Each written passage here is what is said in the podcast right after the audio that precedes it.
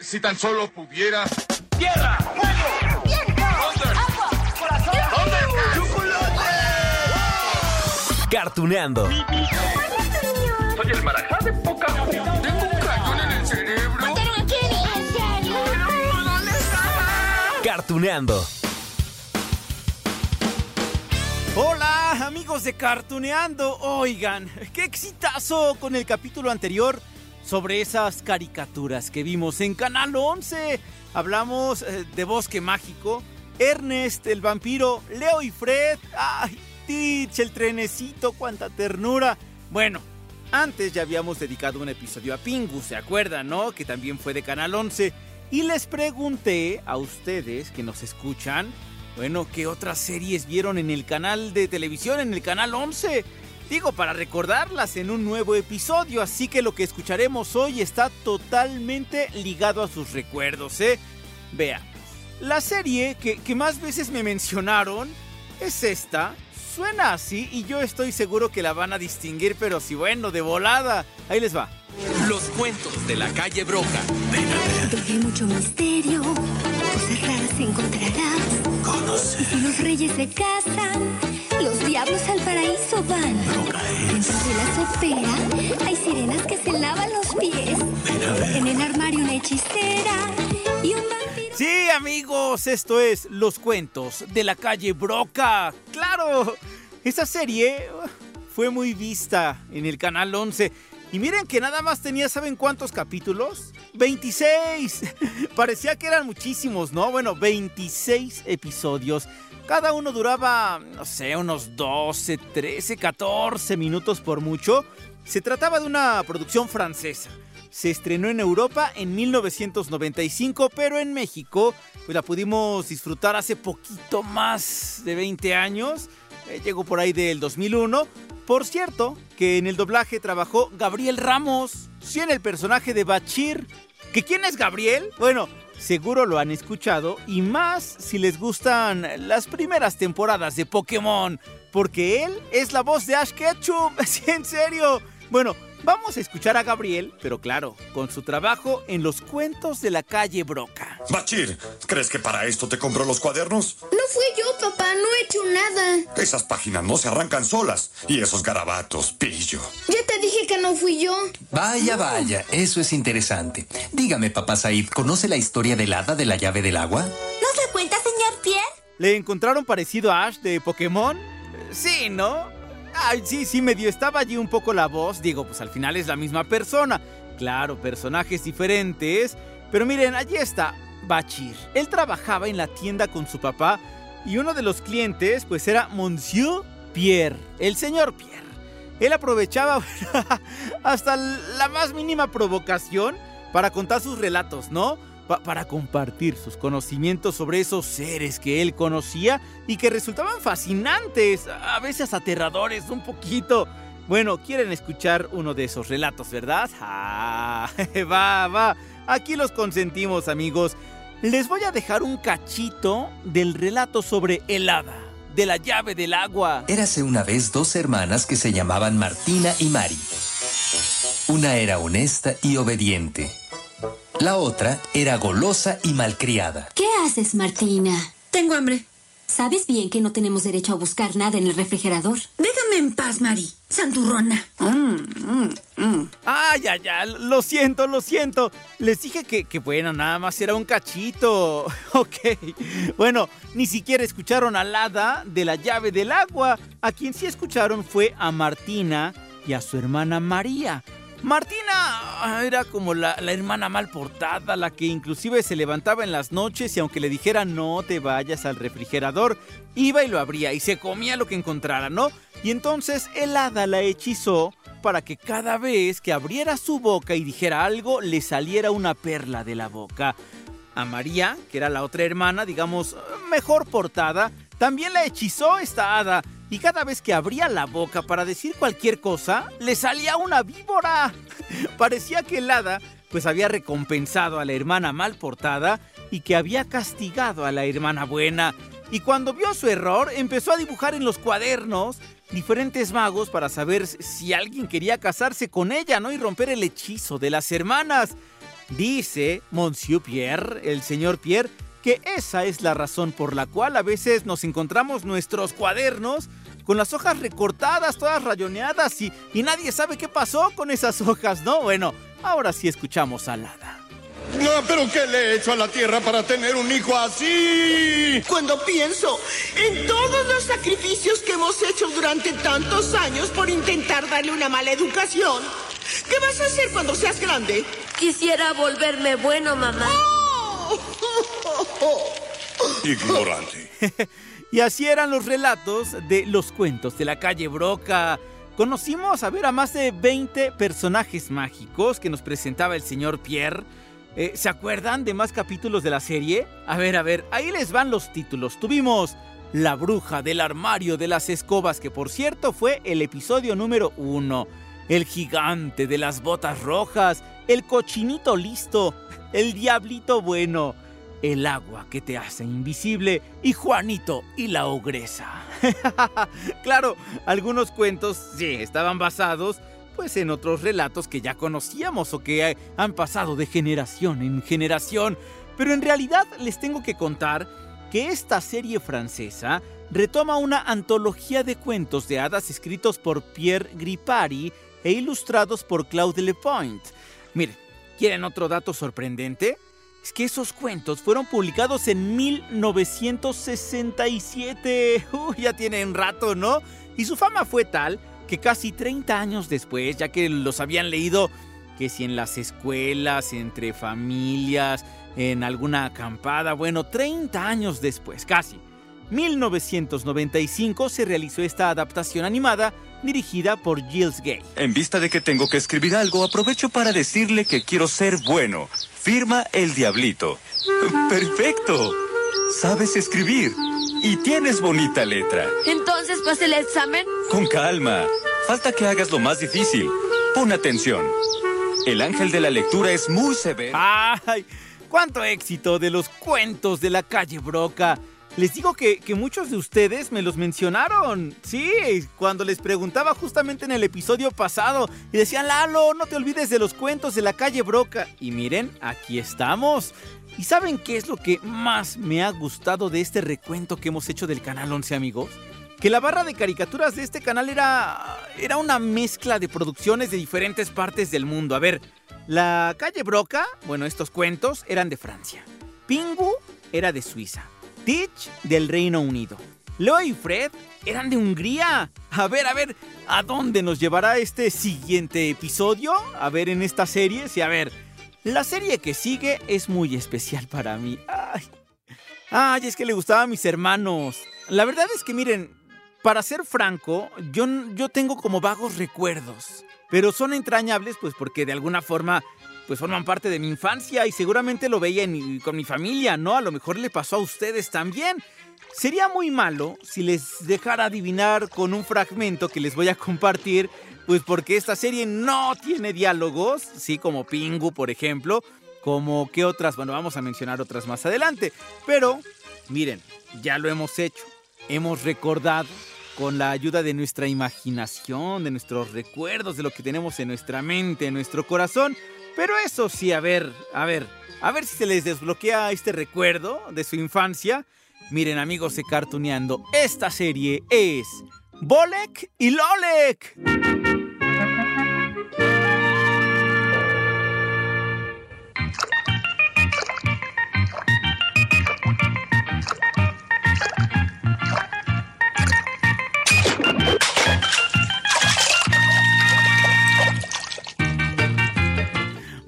Lolek. Ay, díganme que se acuerdan de estos amigos. Hace rato les dije que Canal 11 tenía una mezcla de producciones interesante de diferentes partes del mundo. Bueno, justamente esta serie es de Polonia. Y miren que fue bien exitosa. Tuvo 11 temporadas de episodios, un total de 183 capítulos que se estrenaron entre, chéquense las fechas, ¿eh?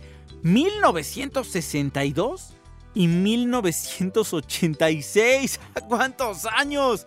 Bueno, los primeros capítulos ya tienen 6 décadas, 60 años. De hecho, cuando les estaba buscando más datos de Bolek y Lolek, también vi imágenes de esas primeras temporadas Y vaya, ¿no? Que se nota la animación que era bien distinta. La serie, digamos, no tenía una trama como tal. Más bien presentaba las aventuras de estos dos niños. No eran hermanitos, eran amigos. e- En diferentes situaciones, ¿no? Que si un día en la playa, que si una salida por la ciudad, que si sus visitas al bosque. Y en muchos capítulos salía un torito. No sé si lo recuerden. Les hacía pues la vida un poco más divertida, aunque el toro siempre se enojaba con ellos. Vamos a escuchar esto.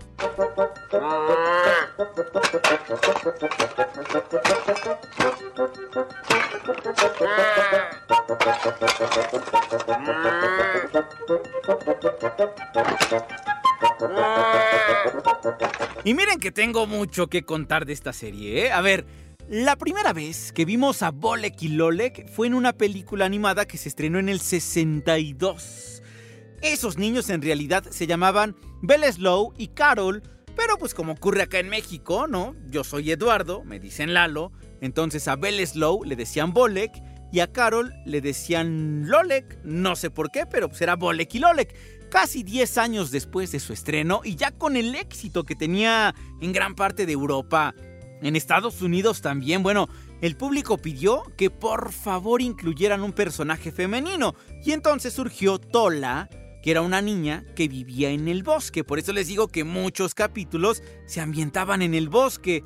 Bueno, ya les había dicho que esta serie no tenía diálogos, ya lo escucharon, al menos no en las primeras temporadas. Es que, digamos ya en los años 80 hubo otra película con estos amigos y allí sí les pusieron voces. Obviamente vamos a escucharlos, mm, pero no en español. no sé dónde estén esos materiales, así que los vamos a escuchar, no sé, debe ser en polaco. Pero bueno, solo es para que se den una idea de cómo eran las voces de Bolek y Lolek, que por cierto, para ese entonces, en los 80, la animación ya era más elaborada. Claro que estos amigos mantenían sus rasgos, es decir, por ejemplo, Bolek tenía lo, bueno, los dos más bien tenían ojitos de puntitos, nada más. Bolek tenía un peinado de raya en medio. Lolek tenía apenas unas líneas, ¿no? Que le salían en la cabeza y, y se supone que era su cabello. Bueno, así hablaban. Trafiliśmy bezbłędnie. Tu wszyscy mają zimowe ferie. A to kto? To Marty Nikanen. Niewiele starszy od nas, a zdobył już wszystko, co było w tej dyscyplinie do zdobycia.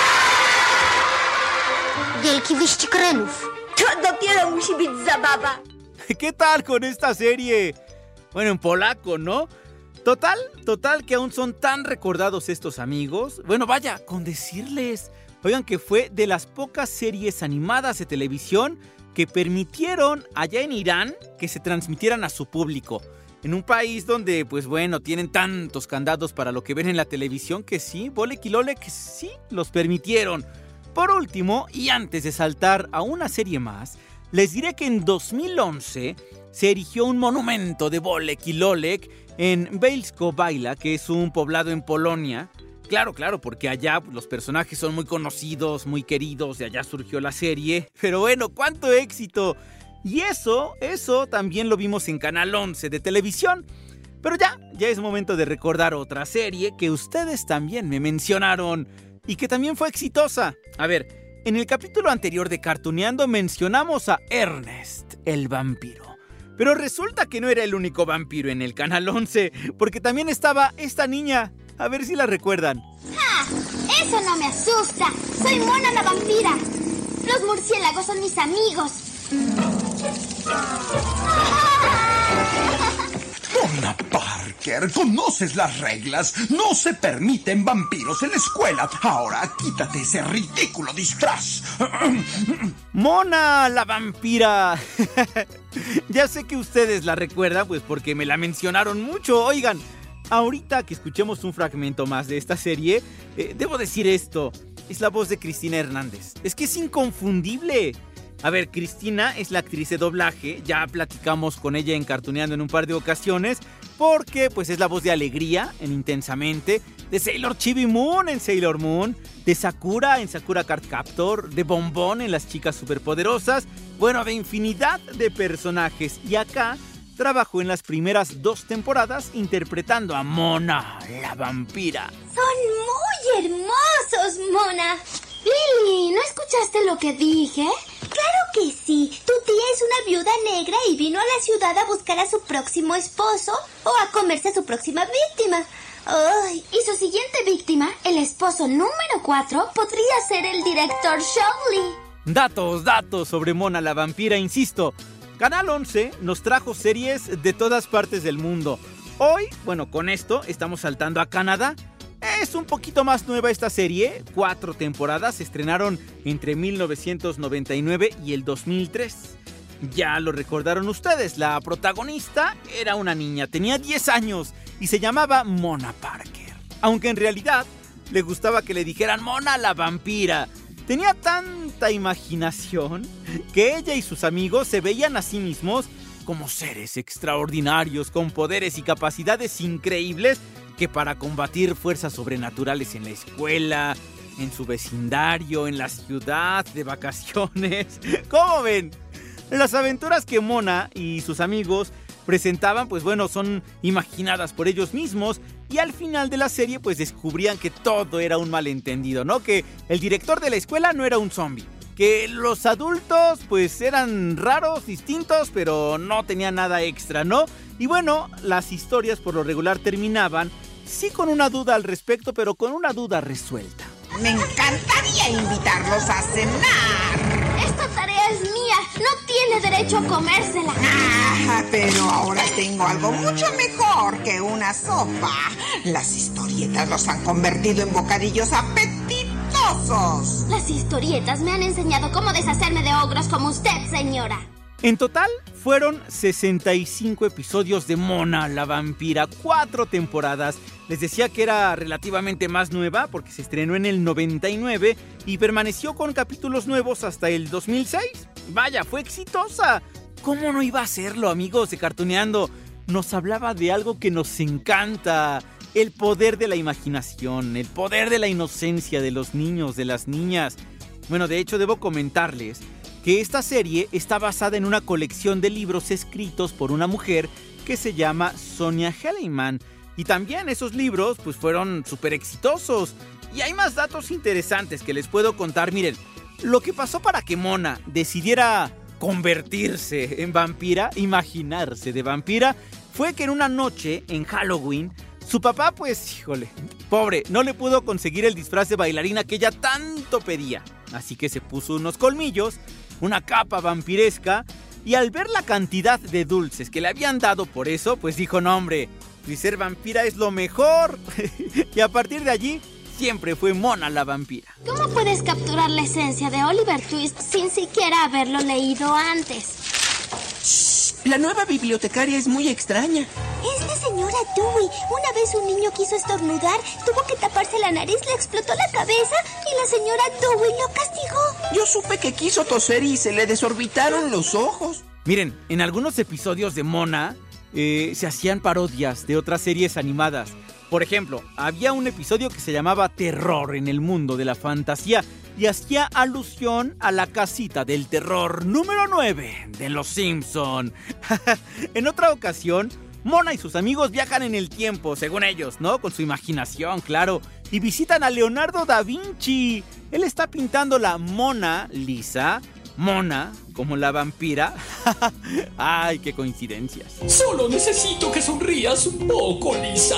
Lisa, por favor, sonríe un poco.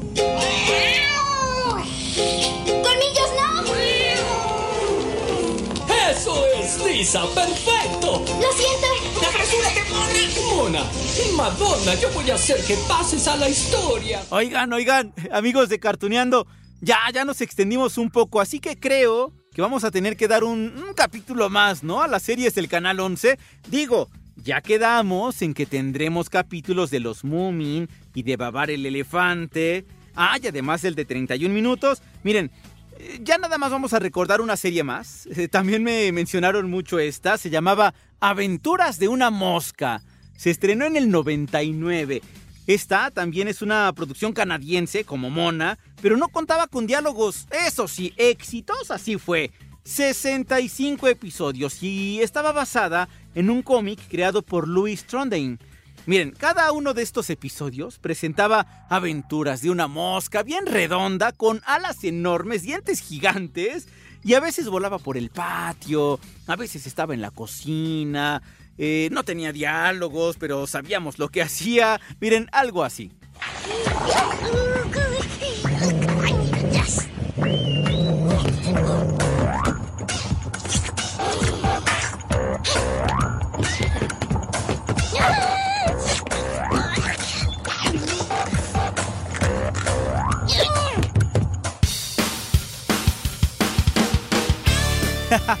¿Qué tal amigos de Cartuneando? Pues vaya, insisto, la barra de caricaturas del Canal 11 era increíble porque nos iba, nos llevaba por el mundo con sus caricaturas de Francia, Suiza, de Suiza, Polonia, de Polonia, Canadá, también había de Estados Unidos, había de todos lados.